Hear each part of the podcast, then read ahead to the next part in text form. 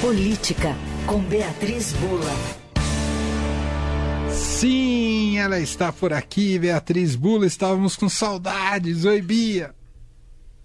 Oi, Emanuel. Oi, Leandro. Tudo bem? Tudo jóia. E você, Bia? Tudo bem também. Que bom estar de volta. Passou por uma semana intensa, Bia. Não precisa dar os detalhes, mas foi muito intensa essa última semana, porque foi de trabalho, né? Não foi de, de férias, né? Foi uma semana de trabalho. Como eu até publiquei uma foto ali no meu Instagram, estava numa região é, no Pará, ali da Amazônia, é, para fazer uma reportagem que acho que a gente deve publicar nesse mês de novembro no Estadão. Ah, que legal. Boa. Quem quiser te seguir nas redes, no Instagram, como é que faz, Bia? É Beatriz Bula. É, no Twitter também, Beatriz Bula. Twitter não, né? Agora é o X. X. É. Mas é meu nome. É isso. Beatriz Bula com dois L's. É isso, e a foto é bem bonita mesmo, bem bonita, demais. Bom, vamos a um dos assuntos do momento, né, pensando em política e economia interna, né, do Brasil. Após o café da manhã, que a gente até comentou bastante aqui na sexta-feira, né, o café da manhã com jornalistas, em que o presidente Lula deu aquela declaração sobre uh, o, o, quanto o governo está comprometido com, de, com a com o objetivo de déficit zero nas contas públicas em 2024. Isso gerou todo um efeito cascata, né, de muita frustração uh, dos agentes econômicos e colocou, claro, o ministro da, da, da, Fazenda, Fernando Haddad, numa saia justa, né, uma situação bastante de constrangimento perante o que o seu chefe disse. E aí, Bia, o que, que você eh, entende sobre. Uh, o que vem ocorrendo ali dentro do governo, núcleo duro do governo em uma área tão importante como a economia? É, deixou o Haddad numa situação complicada. Eu acho que uma prova disso é a entrevista coletiva, né? A entrevista a jornalistas que o ministro da Fazenda deu nesta manhã, no qual ele foi questionado uma série de vezes sobre é, o comprometimento do governo Lula é, com essa meta, que é a meta de zerar o déficit das contas públicas no ano que vem. Ele tergiversou nas respostas. É, e quando foi cobrado, justamente porque estava tergiversando e não estava sendo assertivo sobre esse assunto, é, o Haddad fica meio incomodado ali, né? Enfim, encerra a entrevista. É, um sinal muito claro de que é, o que o presidente Lula falou, na verdade, joga por água abaixo a estratégia política de negociação do Haddad. Os analistas, eles já previam, o mercado já previa que o governo não ia conseguir é, zerar o déficit no ano que vem as projeções já vinham mostrando isso, né? As casas de análise aí que fazem esse tipo de projeção já vinham mostrando isso.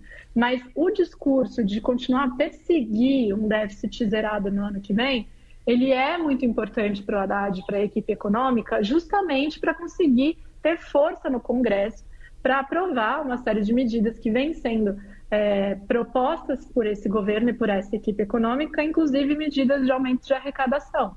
É, então, quando de cara agora é, o presidente já fala que não é nada, se o déficit ficar em 0,5%, não é nada, não é problema nenhum, ele põe essa estratégia do Haddad, na verdade, totalmente por água abaixo, né? É, a Adriana Fernandes, a colunista do Estadão, também escreveu sobre isso é, no jornal, né? Que ela fala qual vai ser o ânimo, portanto, do Congresso de aprovar medidas é, do governo depois dessa fala do Lula. É, justamente porque, vendo aí o que viria pela frente, o que viria no horizonte, ou seja, a possibilidade de a equipe econômica ter que cortar em é, despesas que são discricionárias, que são aquelas despesas que não são obrigatórias no ano que vem, o governo já vem reagindo, tanto a ala política, que não quer ver é, a verba para obras e investimentos que julga que são necessários do ponto de vista político e de desenvolvimento do país, como também é, os parlamentares, que sabem que isso tem um outro impacto, que é o impacto lá no que sobra para as emendas parlamentares. Então, é, é uma fala que ela está desalinhada do que vinha sendo a estratégia do Haddad, mais do que desalinhada do que se esperava é, do ponto de vista econômico para o ano que vem. Tanto é que logo depois da publicação, da publicação não, da fala do Lula com jornalistas, tem uma repercussão dessa fala, publicada também no Estadão, do, do repórter Luiz Gerbelli, e que os analistas confirmam, né? Eles falam, oh, é uma consolidação disso que a gente já estava esperando. É, então, não é que há uma grande surpresa com a perspectiva de não zerar o déficit. Uma grande surpresa porque mostra que há um descompasso. Então, o governo não está trabalhando é, de forma unida é, nessa estratégia. Isso vai dificultar bastante o trabalho do Haddad daqui para frente. Né? Ele tentou, nessa entrevista de hoje, é, enfim, falar que o governo mantém esse compromisso com a responsabilidade fiscal, é, com olhar para a questão fiscal, com organizar as contas públicas, é, enfim, e que se for preciso ele antecipa medidas de arrecadação que estavam previstas só para o ano que vem.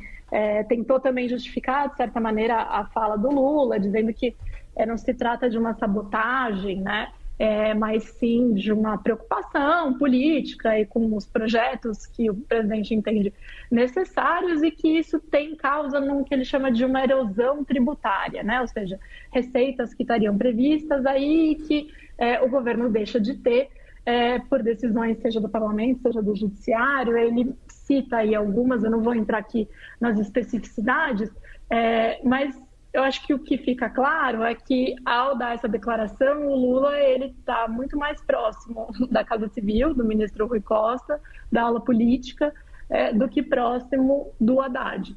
E a repercussão disso no Congresso e o quanto isso vai custar para a equipe econômica é algo a ser visto. Acho que uma coisa que a gente vai ver essa semana também é qual vai ser o impacto disso, é, dessa fala do Lula e é, do claro desconforto do Haddad dentro dessa situação é, e não conseguir se comprometer é, com essa meta não ser alterada, também é, no que vier na reunião do Copom, né, é, prevista aí para essa semana. Sim. Pode se manter né, a previsão aí de corte de juros, que é esperada e que já foi até, de certa maneira, anunciada pelo, é, no último aí, comunicado do Banco Central, é, mas o tom do comunicado pode vir sim diferente, né? Pode haver uma preocupação maior é, com essa questão fiscal e isso mudar de certa maneira o cenário futuro aí dos juros, é, que é uma batalha que o governo também vem travando para a redução de juros. Então, é, vamos ver o quanto o tiro sai pela culatra, né? O quanto é uma fala é, que de fato vai entregar algum resultado político ou que esse resultado vai se mostrar um enfraquecimento do ministro é, da Fazenda. E se tiver essa repercussão, é tentar ler aí nos próximos dias por quê, né? Por que, que o Lula fez isso. Uhum.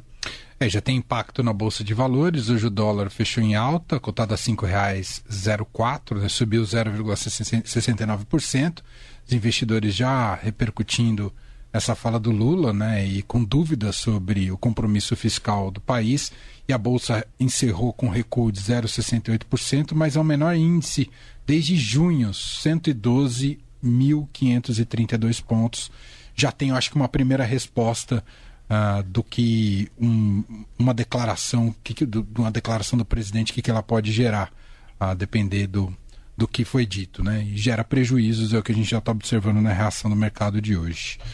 Uh, é isso, vamos observar aí os próximos passos e ver se de alguma maneira é, o Haddad consegue, ou pelo menos essa objetivo do Haddad consegue voltar a ter centro na, nas estratégias do, do governo. É isso, Bia. Mais alguma coisa? Fechamos por hoje. Acho que fechamos por hoje. Beatriz Bula volta com a gente na quarta-feira, na véspera do feriado. Um beijo, Bia. Até lá. Até. Um beijo. beijo. Tchau.